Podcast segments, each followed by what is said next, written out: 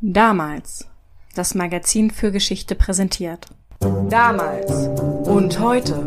Der Podcast zur Geschichte mit David und Felix. Moin, David, du redest heute über Flugzeuge. Halt, Moment. Und zwar möchte ich erst noch was sagen zur vorletzten Episode. Und zwar habe ich da. Worum ging's da? Also wenn ich jetzt nicht, es war die vorletzte, glaube ich. Da ging es um die Griechen und ihren Spaß. Und ich habe aus Versehen äh, Retina-Wein statt Rezina-Wein gesagt. Ich hatte es mir richtig aufgeschrieben und habe es falsch gesagt. Und wir sind beide nachher unabhängig voneinander darauf hingewiesen worden. Und wir sind darauf hingewiesen worden, ähm, dass der angeblich schrecklich schmeckt. Du weißt jetzt, jetzt wird uns der Verband der griechischen Gastronomen in Deutschland wir können, wir können dazu noch immer überhaupt nichts sagen, wenn wir nämlich immer noch selber nicht probiert. Also ist es nicht unsere Meinung. Nee, genau. Aber sagen wir mal so, er, er, ist, er ist nicht für jeden. So wurde uns gesagt. Fair? Weiß ich nicht, ich habe ihn ja nicht probiert. Ich auch nicht. okay. Also, gut. Gut, jetzt aber Flugzeuge. Ja, genau. Also die, die ja, genau. Ähm, ich fange heute an, indem ich dir Leserbriefe vorlese, aber nicht an uns, sondern an deutsche Magazine und Zeitungen aus dem Jahr 1958. Genauer gesagt habe ich dir zwei Beispiele mitgebracht. Der Hintergrund ist folgender. In den 50er Jahren will die Bundesrepublik eine moderne Luftwaffe aufbauen und zu den NATO-Partnern aufschließen. Dafür braucht man logischerweise moderne Flugzeuge. Und konkret stehen der Starfighter aus den USA, der Super Tiger auch aus den USA und die Mirage 3 aus Frankreich zur Auswahl. Die drei Firmen greifen zu einer ungewöhnlichen Strategie, Sie verlassen sich nicht nur auf die Überzeugungsarbeit in den Gesprächen mit der deutschen Regierung, sondern sie geben ganzseitige Inserate in deutschen Zeitungen und Magazinen auf. Das ist wirklich ein bisschen ungewöhnlich, ne? Also ist jetzt ja nicht so für einen Privatkunden so ein Flugzeug. Hm, ja, deswegen stößt diese PR-Aktion hierzulande auch auf Irritation und hat teilweise sehr schöne Leserbriefe zur Folge. Es gibt da viele tolle Beispiele und zwei kommen jetzt. Na, dann mal los. Also hier ist einer. Da ich gerade meinen Kleinwagen verkauft habe und mich nach einem schnellen Fortbewegungsmittel umsehe, bitte ich Sie um folgende Auskunft. Wie teuer ist der Lockheed F-104 Starfighter? Ohne Bewaffnung, noch habe ich keinen Waffenschein. Hat Lockheed in Köln schon eine Verkaufsstelle eingerichtet? Vielleicht im Kaufhof? Das finde ich, finde ich sehr gut. Also, das ist so die Art von Humor, die den meisten Kommentaren unter YouTube-Videos oder Artikeln im Internet heute abgeht. Richtig, genau. So, und ich habe noch einen. Mit größtem Interesse haben wir die erfreuliche Tatsache zur Kenntnis genommen, dass der Lockheed F-104 Starfighter nunmehr endlich auch in Serie hergestellt wird. Die unvergleichliche Feuerkraft für Luftverteidigung und Angriff, die einfachen Wartungsmöglichkeiten sowie der geringe Kosten- und Zeitaufwand bei der Umstellung auf andere Einsatzzwecke erscheinen uns an diesem Modell besonders bestechend und lassen uns als freie Schriftsteller und langjährige Abonnenten ihres Blattes nunmehr ernsthaft den Kauf einer solchen Maschine in Erwägung ziehen ja, das, auch das als freier Autor, da muss man sich auch zu verteidigen. Ja, das habe ich mir, das habe ich mir auch gedacht.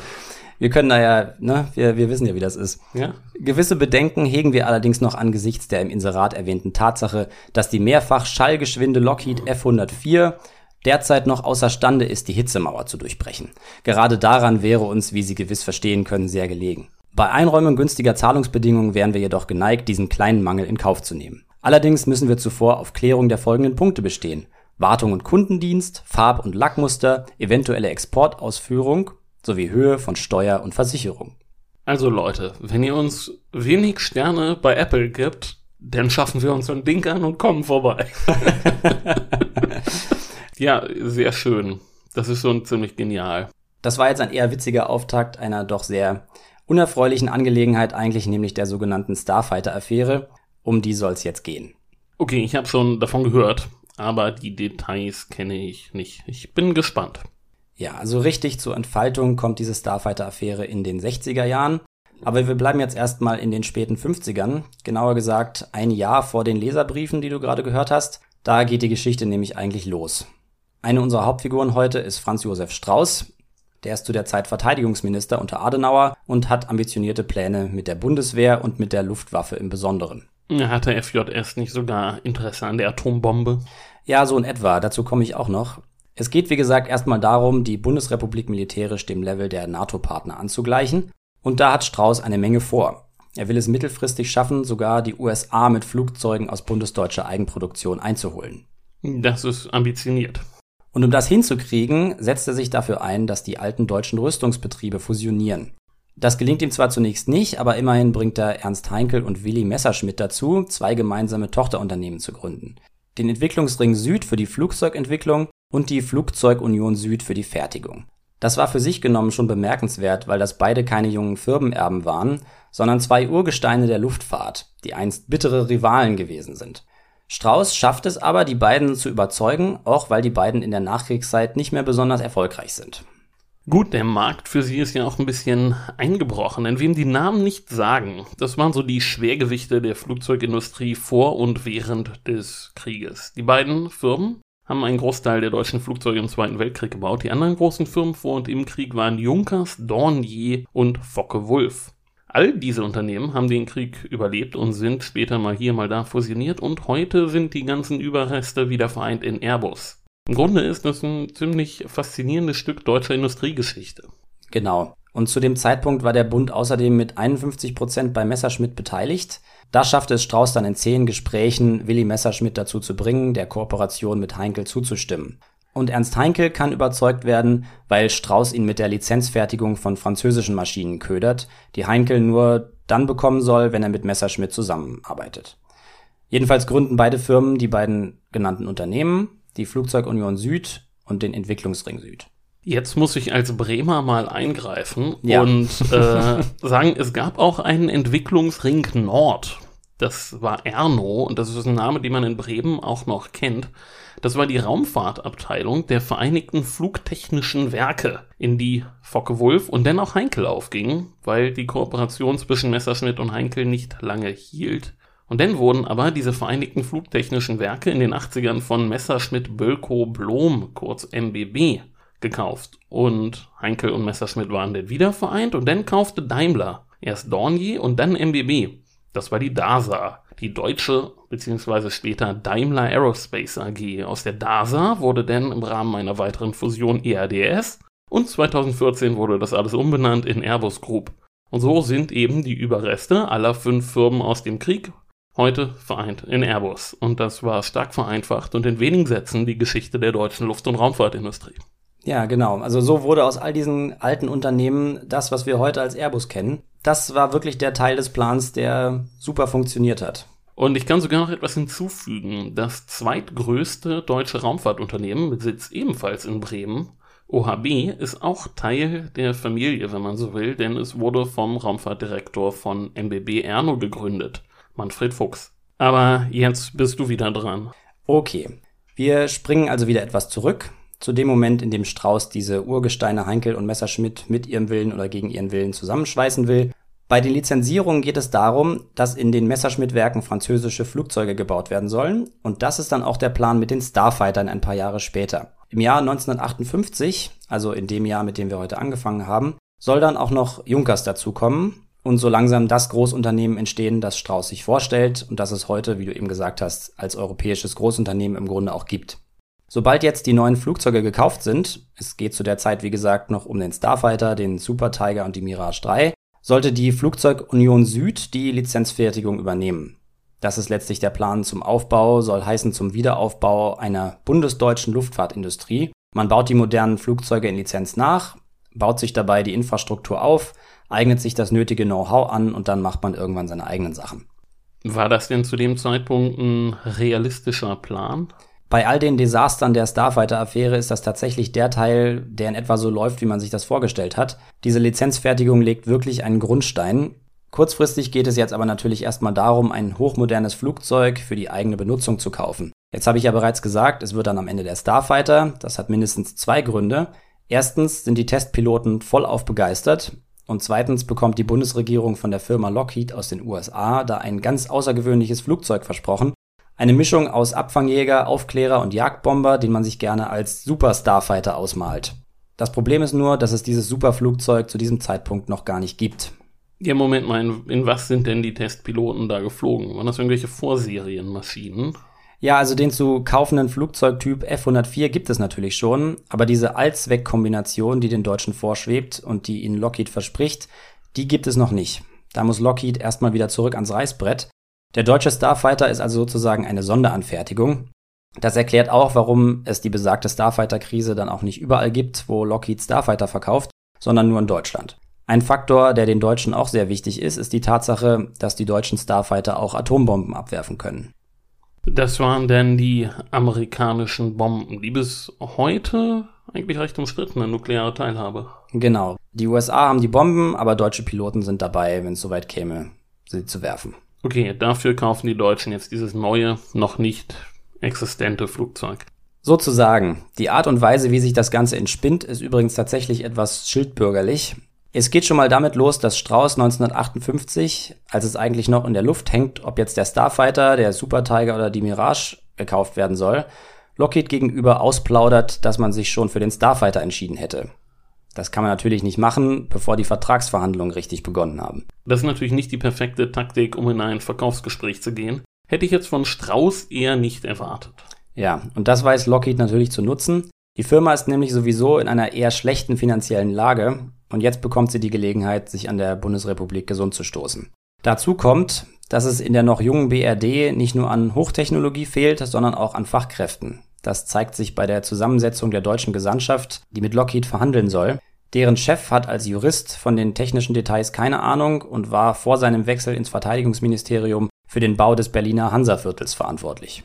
Also war sein Metier eher Architektur als Waffe. So der Brutalismus des Hansa-Viertels. der Brutalismus des Hansa-Viertels. Also architekturhistorisch ist das Hansa-Viertel wirklich ganz interessant. Man kann mal durchgehen. Hm, für alle Nicht-Berliner, Hansa-Viertel in West-Berlin und Stalinallee in Ost-Berlin sind damals zwei Konkurrenzprojekte. Im Osten entstehen sowjetische Prachtbauten und im Westen Wohntürme, die ganz besonders modern und vor allem lichtdurchflutet sein sollen. Speziell der technische Aspekt, der in den Verträgen mit Lockheed festgehalten werden soll, ist Sache eines Generals, der bis 1955 gar keine technische Praxis hatte und ein Landvermesser ist Hilfsreferent. Also sind die Amerikaner jetzt bei den Verhandlungen klar im Vorteil. Ich meine, als Entwickler des Flugzeugs sind sie das ja sowieso irgendwie, sie wissen, was sie da haben. Aber gerade bei einem Vertrag, der jetzt noch neue Entwicklungsarbeit einschließen soll, wäre qualifiziertes technisches Personal auf deutscher Seite ja eigentlich ratsam gewesen, einfach um die Schwierigkeiten bei der Weiterentwicklung korrekt einzuschätzen. Ja, das auf jeden Fall. Aber auch das Management der Verhandlungen ist ein ziemliches Durcheinander. Es gibt scheinbar drei verschiedene Gruppen, die alle für die Bundesregierung verhandeln sollen, sich aber kaum untereinander absprechen, außer wenn sie sich gerade mal zufällig in der Hotelbar über den Weg laufen. Das Resultat ist, dass ein Vertragsentwurf nicht einmal die Tatsache beinhaltet, dass das zu liefernde Flugzeug eine Spezialanfertigung sein soll. Da ist dann also nur von der F-104, nicht von der F-104G die Rede. Also von der Basisvariante. Richtig. Das ging denn ja völlig am eigentlichen Anliegen der Deutschen vorbei, wenn ich das richtig verstehe, denn sie wollten ja diese Allzweck, dieses Allzweckflugzeug. Richtig, ja. Ja, da haben einfach scheinbar die Techniker ähm, vom Militär und die Juristen sich nicht richtig miteinander abgesprochen. Ja, ist eigentlich kaum zu glauben, dass die Verträge dann doch irgendwie fertig wurden, nicht? Ja, in der finalen Version des Vertrags bekommt Lockheed dann praktisch grenzenlose Freiheit, Entwicklungsarbeit den Deutschen in Rechnung zu stellen. Und entwickelt werden muss ja eine ganze Menge, um den neuen deutschen Starfighter überhaupt bauen zu können. Sehr schön, wenn man die Entwicklungskosten auslagern kann als Firma, nicht? Mhm. Also könnte man jetzt behaupten, dass die Lockheed-Manager die Dilettanten aus Bonn so ein bisschen über den Tisch gezogen haben. Ja, da ist schon was dran. Es zeigt sich dann aber auch nicht viel später, dass bei Lockheed das Chaos fast genauso groß ist wie bei den Deutschen. Es wird nämlich 1960 eine Kommission von Bonn in die USA geschickt, die sich ansehen soll, wie die Fortschritte bei Lockheed so sind. Und diese Kommission meldet dann nach Hause, dass bei Lockheed alles aus dem Ruder läuft und rein gar nichts funktioniert. In Bonn ist man verständlicherweise entsetzt und wendet sich an die US-amerikanische Regierung, die ist kooperativ und teilt Lockheed mit, dass es keine neuen US-Aufträge mehr geben wird, solange sie ihre Starfighter-Produktion nicht in den Griff bekommen haben. Das ist ja auch sehr in ihrem eigenen Interesse jetzt. Klar, die Deutschen sind da in eine Grube gefallen, um die alle anderen jetzt erstmal einen Bogen machen können. Bringt die Drohung aus Washington denn was? Nicht wirklich.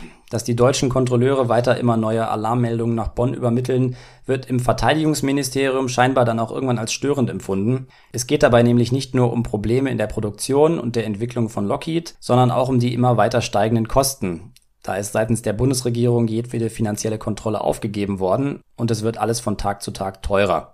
Das ist zu dem Zeitpunkt aber natürlich alles nicht Tagesgespräch in Deutschland. Von einem Skandal spricht man erst, als die neuen Flugzeuge anfangen, reihenweise abzustürzen. Dafür sind die Starfighter ja bekannt geworden, ja. Aber wann geht das denn eigentlich los? 1962 werden die ersten Starfighter der Luftwaffe eingegliedert und dann nimmt das Desaster auch schon seinen Lauf. Äh, 1962, wie lange hat denn die Entwicklung dieses neuen Flugzeugtyps gedauert? Das ging ja dann noch relativ zügig. Naja, bis zu dem Punkt ungefähr drei Jahre. Aber das Flugzeug ist noch lange nicht fertig. Es kommen immer neue Upgrades dazu, durch die ganze Krise hindurch, auf die ich jetzt auch endlich zu sprechen komme. Ähm, anlässlich der Übergabe der ersten Flugzeuge organisiert Strauß nämlich eine große Zeremonie samt Flugshow. Da soll dann effektvoll vorgeführt werden, was der Starfighter alles drauf hat. Das geht dann aber gewaltig schief. Bei der Generalprobe üben die Flieger ein Manöver, bei dem alle vier Starfighter hintereinander einen Steilflug hinlegen. Der Pilot der ersten Maschine verliert dabei die Kontrolle, seine Maschine kippt nach hinten und dann kracht schon der nächste in das kippende Flugzeug und dann der dritte und der vierte. Alle Piloten kommen ums Leben. Das ist auf jeden Fall ähm, tragisches Unglück und kein gutes Omen, wenn schon die ersten Flugzeuge abstürzen.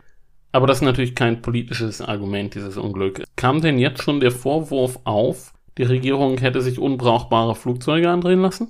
Nein, noch passiert das nicht. Aber die politischen Gegner des Starfighter-Kaufs haben von Anfang an davor gewarnt, dass dieses Multifunktionsflugzeug keine gute Idee ist und dass es besser wäre, Aufklärer, Abfangjäger und Bomber zu kaufen, statt ein Flugzeug, das alles auf einmal kann.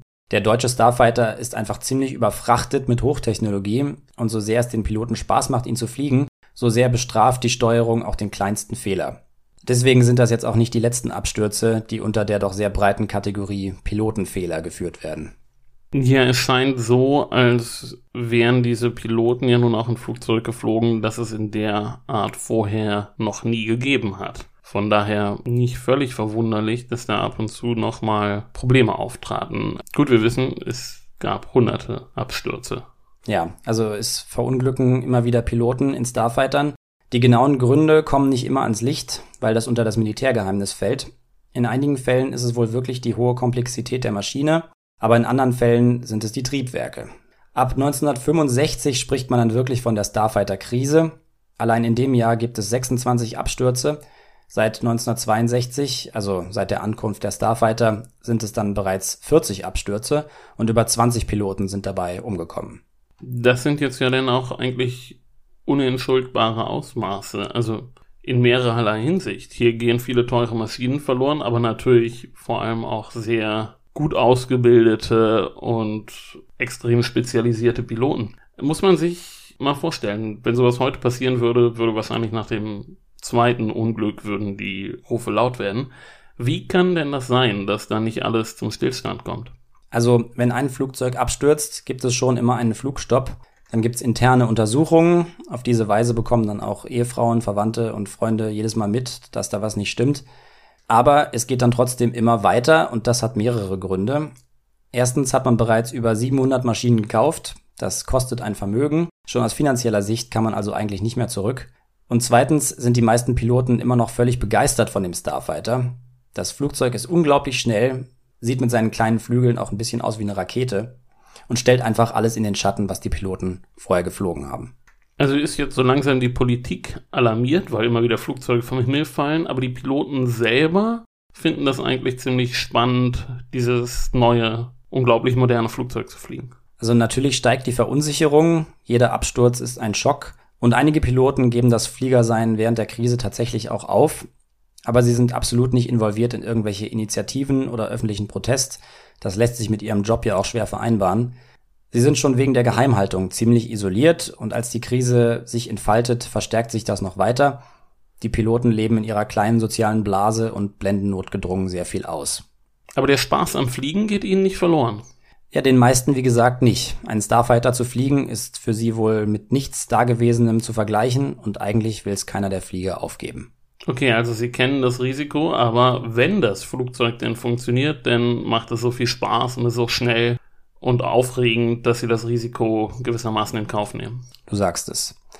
Das sind also schon zwei Gründe, warum irgendwie alles einfach so weitergeht. Und drittens kommt noch dazu, dass diese moderne Flugzeuggeneration, zu der eben nicht nur der Starfighter gehört, einen technologischen Sprung nach vorn bedeutet, der den Piloten sehr viel abverlangt und auch in anderen Ländern immer wieder Opfer fordert. Deswegen ist die Position der deutschen Regierung und des Verteidigungsministeriums inzwischen nicht mehr unter Strauß, sondern unter Kai-Uwe von Hassel, dass die Unfälle und die Todesfälle einfach dazugehören, dass sie sich also im Grunde nicht vermeiden lassen. Okay, das ist ja mal eine Ansage, aber das würde bedeuten, dass die Franzosen und die Briten und die Amerikaner ungefähr genauso oft abstürzen. Ist das denn so? Nein, das ist ausdrücklich nicht so. Zumindest Mitte der 60er ist das nicht so. Sonst wäre die Krise auch kein deutsches, sondern ein internationales Problem gewesen. Genau. Okay, es geht einfach jetzt erstmal alles so weiter, aber kommt die Krise denn nicht irgendwann auch im Bewusstsein der deutschen Öffentlichkeit an? Das passiert alles zu dieser Zeit, ja. In den Zeitungen bekommt der Starfighter alle möglichen Namen. Witwenmacher, fliegender Sarg, schöner Tod. Ende 65 wird dann zum ersten Mal auch im Fernsehen von den verunglückten Piloten berichtet. Und was ist jetzt mit der Geheimhaltung? Die setzt der Berichterstattung natürlich ihre Grenzen, aber es gibt ja auch einfach immer mehr Augenzeugen der Abstürze. Die Übungsflüge, bei denen die Unfälle passieren, finden ja auch über dicht besiedeltem Gebiet statt. Stelle ich mir ja auch recht unheimlich vor, muss ich sagen, in so einer Schneise zu wohnen, in der Testflüge stattfinden. Ist ja auch nicht ganz ungefährlich. Ja, absolut. Und während der ganzen Starfighter-Ära kommen über 100 Zivilisten bei Abstürzen ums Leben. In manchen Fällen ist es wirklich die letzte Heldentat des Piloten, das abstürzende Flugzeug noch irgendwie an einer Siedlung vorbeizulenken. Ja, eigentlich gar nicht auszudenken, ne? Ja, das ist damals eben noch eine ganz andere historische Epoche. Der Krieg ist gerade 20 Jahre rum und der Kalte Krieg kommt gerade erst richtig ins Rollen. So gibt's also keine Massenproteste oder dergleichen. Was sich die Regierung jetzt allerdings vermehrt anhören muss, ist, was für ein Schlamassel der Vertrag mit Lockheed doch ist und in was für eine enorme Verschwendung das Ganze ausgeartet ist. Das hat es sich ja angedeutet. Und sonst geht alles weiter, wie gehabt? Ja, 1966 stürzen 21 Flugzeuge ab und 11 Piloten sterben. Und im selben Jahr bekommen dann Regierung und Verteidigungsministerium auch noch einen Schuss vor den Bug aus dem eigenen Lager. Und zwar kommt er vom Inspekteur der Luftwaffe, Generalleutnant Werner Panitzky, der den Starfighter-Kauf jetzt als rein politische Entscheidung bezeichnet. Er wird dann anschließend ganz nach seinem Willen vom Verteidigungsminister entlassen. Also schlagen die politischen Wellen jetzt doch ein bisschen höher. Das kann man wohl sagen. Einen Tag später tut es ihm General Heinz Trettner gleich. Der ist Generalinspekteur der Bundeswehr. Der bittet jetzt also auch um seine Entlassung. Dann folgt Generalmajor Günther Pape. Und in Bundeswehrkreisen hofft man, dass Verteidigungsminister von Hassel über die Sache stürzt. Okay, das zeigt dann aber doch schon, dass es in der Bundeswehr mehr brodelt wegen der ganzen Angelegenheit. Funktioniert das denn? Ich meine, der Generalinspekteur der Bundeswehr. Das ist der oberste Soldat im Land. Das muss doch jetzt irgendwie Wellen schlagen. Ja, eher nicht oder eher die falschen Wellen. Es ist nämlich so, dass der Rücktritt des Luftwaffeninspekteurs in den Medien und in der Öffentlichkeit noch sehr gut aufgenommen wird. Der Zusammenhang mit der Starfighter-Krise liegt da auf der Hand. Aber als dann die anderen Rücktritte folgen, gibt es dann sowas wie argwöhnische Distanz. Jetzt sieht nämlich plötzlich alles danach aus, als wolle da eine Generalität mehr als ihr zustehe. Da ist von Forderungen zu hören, dass die Generäle generell mehr Macht dem Verteidigungsministerium gegenüber haben wollen. Das gibt dem Kanzler, der ist damals Ludwig Erhard, eigentlich gar keine andere Wahl, als seinem Verteidigungsminister den Rücken zu stärken. Und die sachbezogene Kritik am Starfighter geht jetzt unter. So ziemlich. Und das Jahr geht dann auch so weiter, wie es angefangen hat. Flugzeuge stürzen ab und Menschen sterben. Für Panitzky übernimmt Generalleutnant Johannes Steinhoff das Amt des Inspekteurs und unter seiner Führung gibt es eine sehr simple Philosophie, die Piloten sollen mehr üben. Die Strategie, dem Problem beizukommen, besteht in erster Linie darin, durch eine Erhöhung der Flugstunden für die nötige Praxis zu sorgen. Es ist ja nun mal oft von Pilotenfehlern die Rede, wenn es um die Abstürze geht, und denen soll mit zusätzlicher Übung vorgebeugt werden. Das ist natürlich eine sehr einfache Lösung. Vor allem werden jetzt Schuldige gefunden. Die Piloten sind zu schlecht für dieses neue Ticket-Flugzeug. Dazu kommen die erwähnten Upgrades von Lockheed. Ich hatte erwähnt, dass die Entwicklung des Starfighters eigentlich immer weitergeht und einige Mechanismen werden im Zug dieser Upgrades verbessert und sicherer gemacht. Hat das denn jetzt auch den gewünschten Effekt? Also stürzen jetzt weniger ab? Also definitiv nicht von heute auf morgen, aber die Jahre 1965, 66 sind schon ganz klar der Höhepunkt der Starfighter-Krise. Danach flacht die Kurve langsam ab. Mit dem Beginn der 1970er Jahre kann man dann eigentlich schon behaupten, dass die Luftwaffe den deutschen Starfighter unter Kontrolle gebracht hat. Es stürzen zwar immer noch viele Flugzeuge ab, aber die Unfallrate bewegt sich inzwischen irgendwo nahe des internationalen Durchschnitts. Also ist der Unterschied zwischen Krise und Normalität eine nicht ganz so krasse Absturzbilanz. Ist denn damit der Skandal zu Ende? Also die Krise, die Affäre, wie auch immer man es jetzt nennen will? Nein, die setzt sich in den 70ern fort. 1970 stürzt auch der Sohn vom ehemaligen Verteidigungsminister von Hassel ab. Von Hassel ist inzwischen Bundestagspräsident und er bekommt die Neuigkeit, während das Parlament tagt. Das heißt, er erfährt es zusammen mit den anderen Abgeordneten und das ist ein ziemlicher Schock für den ganzen Bundestag. Das schlägt sozusagen direkt in ihrer Mitte ein und die Angriffe der Opposition gegen von Hassel bezüglich seiner Rolle als Verteidigungsminister sind von diesem Tag an auch spürbar weniger geworden. Das ist ja auch bemerkenswert, dass der Sohn vom Verteidigungsminister auch in einem Starfighter saß. Ähm, ändert denn jetzt von Hassel seine Position nach diesem, ja, nach dieser persönlichen Tragödie? Nein, er bleibt bei seiner Linie, aber er ist ja inzwischen auch Bundestagspräsident. Er fängt jetzt nicht an, der SPD beizuspringen, wenn es um die Starfighter geht. Mit der ganzen öffentlichkeitswirksamen Wucht kommt die Starfighter-Affäre dann Mitte der 70er zurück. Zuerst 1974. Da bekommen deutsche Witwen von Starfighter-Piloten in den USA eine Entschädigung von Lockheed zugesprochen. Und dann 1975, 76 da kommt der frische Wind gleich nochmal aus den USA. Und zwar gibt es da einen Untersuchungsausschuss des US-Senats, in dem eine riesige Bestechungsaffäre ans Tageslicht kommt. Damals waren das noch richtige Highlights, so Untersuchungsausschüsse im US-Senat. Ja, genau, das muss man den jungen Leuten ja heute mal sagen, dass damals der US-Senat noch funktioniert hat. in diesem Untersuchungsausschuss kommt jedenfalls einiges zutage. Und zwar geht es um Lockheed, die Starfighter-Firma, die hat, wie sich herausgestellt hat, überall auf der Welt Politiker geschmiert, um ihre Deals durchzubringen. In Italien treten Minister und Staatssekretäre zurück, einflussreiche Politiker in Japan und ein ehemaliger Premier werden überführt und Prinz Bernhard der Niederlande legt alle Ämter nieder. Der war sowieso eine sehr schillernde Gestalt mit einem Hang zu komischen Geschäften. Verstehe, das wäre jetzt denn wahrscheinlich der Zeitpunkt gewesen, um sich den deutschen Deal auch nochmal genauer anzugucken. Klar, Strauß gerät jetzt nochmal ins Kreuzfeuer aber man kann ihm letztlich nichts nachweisen. Entscheidende Akten sind nicht mehr auffindbar. Ein alter Freund von Strauß, Ernest Hauser, sagt in den USA aus, dass Geld von Lockheed in deutsche Taschen geflossen sei, genauer gesagt in CSU-Taschen, aber das reicht nicht, um Strauß zu schaden. An Strauß ist ja auch so richtig nie, also so dauerhaft nie was kleben geblieben. Ne? Mhm. Aber das Thema beschäftigt ihn schon noch eine Weile. 1978 versuchen dann sogar Spione aus der DDR, ihm einen Strick draus zu drehen. Und zwar hören die 1976, also zwei Jahre vorher, ein Telefonat zwischen Strauß und einem Redakteur des Bayern Kurier ab. Strauß ist da wohlgemerkt Chefredakteur. In dem Gespräch geht es um das Zustandekommen des Starfighter Deals und speziell um die Anschuldigungen gegen Strauß, die verschwundenen Dokumente und all das, was damit zusammenhängt. Die beiden besprechen, wie der Bayern Kurier zu dem Thema berichten kann, gerade vor der Bundestagswahl, die gerade vor der Tür steht, und die Stasi-Leute hören wie gesagt mit. Und was hören Sie da? Haben Sie jetzt Informationen gegen Strauß in der Hand? Nein, ein Schuldeingeständnis kommt in dem Telefongespräch nicht vor. Die Spione kommen aber auf die Idee, dass sie das Transkript einfach ein bisschen umschreiben können. Wie jetzt? Na, man nutzt das abgehörte Gespräch als Grundlage und schreibt darauf aufbauend ein neues Gespräch, in dem Strauß sich belastet. Da kann man sich das Gespräch auch gleich neu ausdenken. naja, wenn sie ihre Fiktion um einen wahren Kern herumbauen, steigt die Chance, dass sie Erfolg haben. Sie stecken die Geschichte dann der Süddeutschen Zeitung und schon stehen Strauß und der Starfighter wieder gemeinsam im Rampenlicht. Aber ein richtiger Beweis ist das jetzt ja nicht.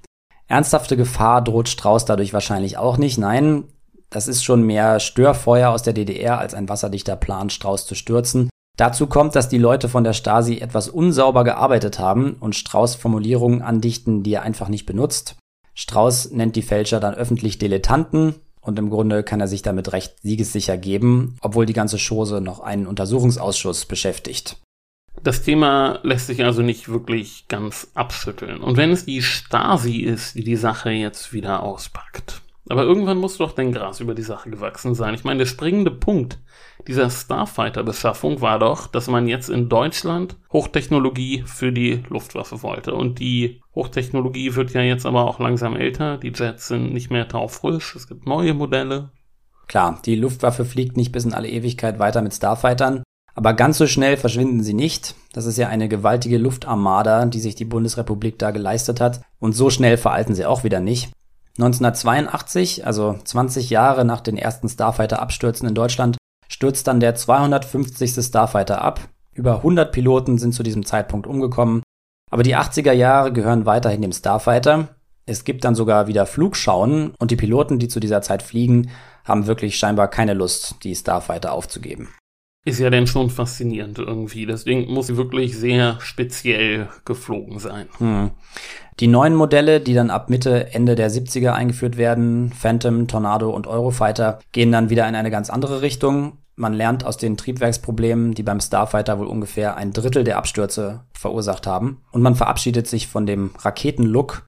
Im Vergleich zum Starfighter sehen die neuen Modelle fast klobig aus und fliegen sich eben auch ganz anders eher zur Enttäuschung der Piloten, die ihren Starfighter dann aufgeben müssen. Also werden die 80er Jahre zu einer Übergangszeit, in der man die neuen Modelle einpflegt. In den 90ern dürfte denn Schluss gewesen sein mit den Starfightern.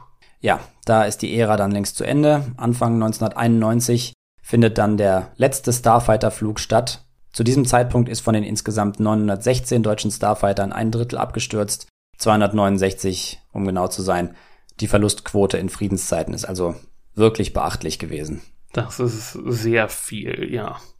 Ja, interessantes, interessantes Thema. Mal wieder die Geschichte der Bundesrepublik, die wir hier machen. Genau, das war mal wieder ein Stück deutsche Geschichte. Ich fand deinen Input aus Bremen auch sehr, sehr informativ, muss ich sagen. Ja, das ist, wenn man da aufwächst, kriegt man das mit. gut. Ähm, gut, jetzt reden wir mit Stefan Bergmann über das neue Damalsheft. Genau.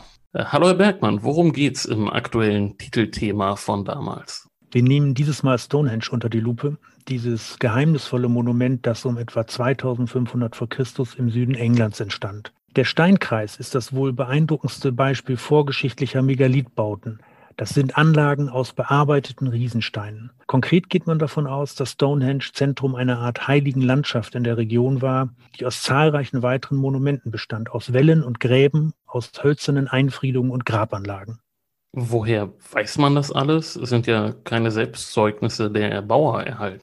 Das ist ja gerade die Herausforderung. Einerseits gibt es eine intensive archäologische Forschung dazu, die dank neuester Methoden und detektivischer Kleinarbeit große Fortschritte macht. So fand man jüngst heraus, dass ein Teil der in Stonehenge verbauten Steine über mehrere hundert Kilometer aus Wales herangeschleppt wurde. Es muss den Erbauern, die ja über keine leistungsfähige moderne Technik verfügten, also sehr wichtig gewesen sein, diese Anlage zu errichten. Andererseits kann man in geschichtlicher Zeit anschaulich nachvollziehen, wie sich die jeweiligen Epochen einen Reim darauf machten, wer Stonehenge wohl erbaut hat und wofür es diente. Lange galt beispielsweise als gesichert, dass Riesen am Werk gewesen sein müssten oder der Zauberer Merlin.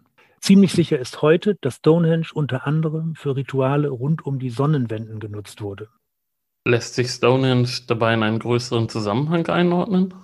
Ja, an vielen Orten in Europa wuchsen damals solche Megalithbauten heran, zum Beispiel die Hünengräber im norddeutschen Raum. Auch die schauen wir uns näher an. Obwohl die dahinterstehenden Gesellschaften in England und auf dem Kontinent keiner einheitlichen Kultur angehörten, errichteten sie vergleichbare Anlagen, die, was den möglichen Zweck und die Eingliederung in die Landschaft angeht, erstaunliche Parallelen aufweisen. Warst du schon mal in Stonehenge, David? Nein, ich war noch nie da, muss ich äh, leider sagen. Ich, ich muss sagen, ich auch nicht. Ich war mal in der Nähe, aber ich habe den Ausflug nicht gemacht. Was hast du dir stattdessen angeguckt?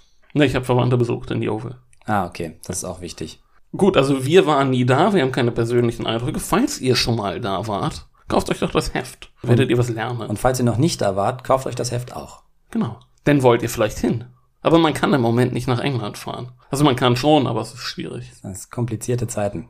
Ähm, unkompliziert ist, wie ihr uns über Facebook, Twitter und Instagram folgen könnt. Was hältst du von der Überleitung? Ja, 1A. Ich, ich, deshalb konnte ich gerade gar nicht durchziehen, so stolz oh bin ich auf mich. Ähm, ihr könnt uns Sterne geben auf Apple Podcasts und ihr könnt uns überall da abonnieren, wo ihr uns hört. Bis dahin, macht's gut, bis zum nächsten Mal. Ciao.